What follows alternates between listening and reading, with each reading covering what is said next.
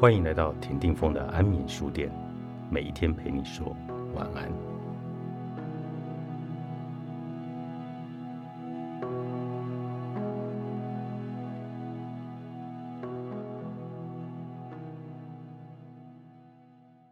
善用五张表，我财富自由。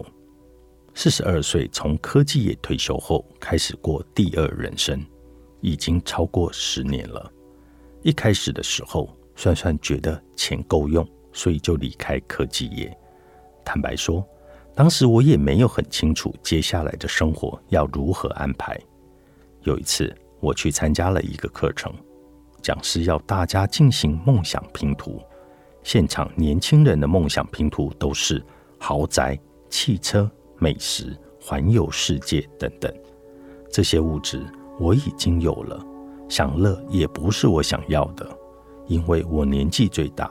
讲师要我发表评论，我说我想帮助人，但具体想法和行动还在构思当中。想要帮助别人吗？这个想法很笼统，到底该怎么做呢？之前有几次投稿和受访的经验。后来想想，或许可以试试看发表评论来帮助人，知识的传播也是一种帮助。就这样一路走下来，到现在，我自己对财富自由的定义是：无需担心生活开销，和可以享受人生。财富自由最简单的方式，就是赚钱的速度够快。就好比要装满一个大水桶，财富自由。如果平时进水量够多，即使水桶有些小破洞，早晚还是可以满水位。如果进水量少，破洞又多又大，水桶早晚会没水，而成为月光族或破产族。但如果机会来时，天降甘霖，可以一次倒进更多的水，就可以提早装满大水桶。大水桶就是我们的大财库。进水量就是我们的薪水，破洞就是我们的支出，大破洞就是奢华的享受。一次性的大水量靠机运，可遇不可求。这样的比喻应该浅显易懂，也是我在学习财务报表时从中的领悟。想要提早财富自由，首先要赚很大。我知道人在三十五岁就会进入人生另一个关卡。这个强烈的动机让我在第一人生的工作阶段非常的努力。别人三十年所花的时间与努力，我牺牲睡眠时间，用十四年就将它完成。那么，如何赚很大呢？如果我们没有富爸爸中乐透或继承一大笔遗产，也没有善心人士捐赠一大笔钱给我们的话，显然自己要努力工作。首先。要选对职业，要选择有薪资上涨空间与发展潜力的产业。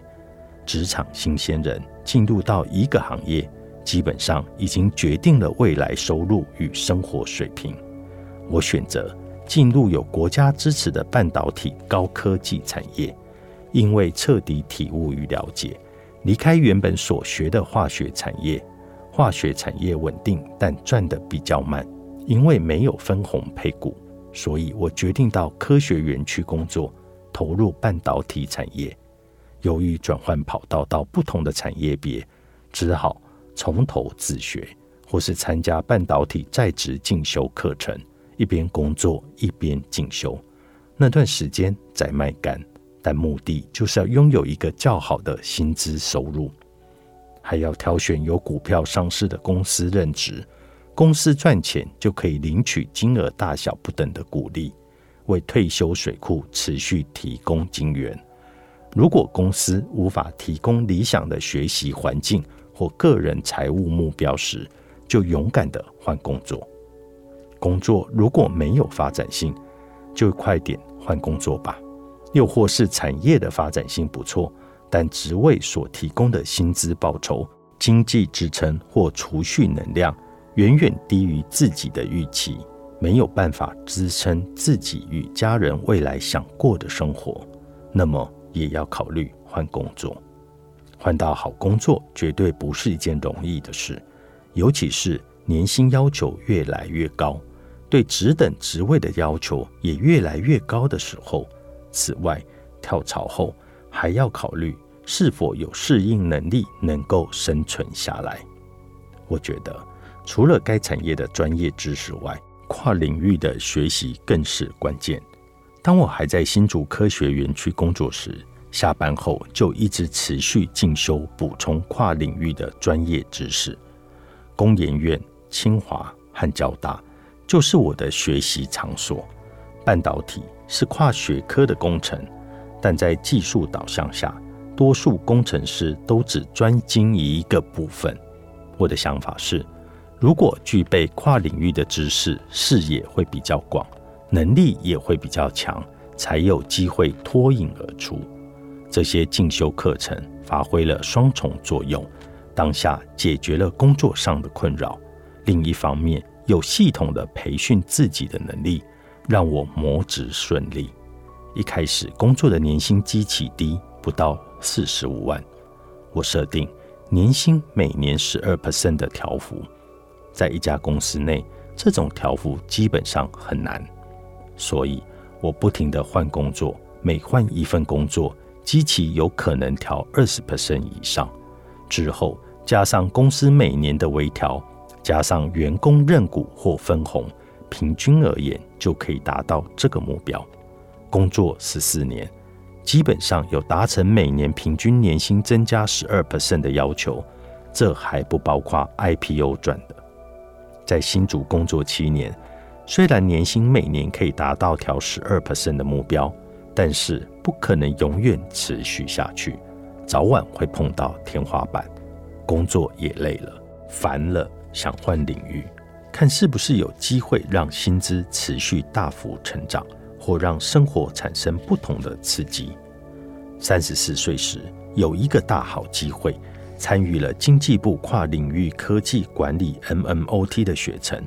这学程挑选了各行各业的精英培训，我在工研院上了四个月的课程。这专案学程的启动主要有三大部分：一是技术转移，二是投资评估，三是智慧财产权。后来择优三十多人到美国受训，我很幸运的被挑选上。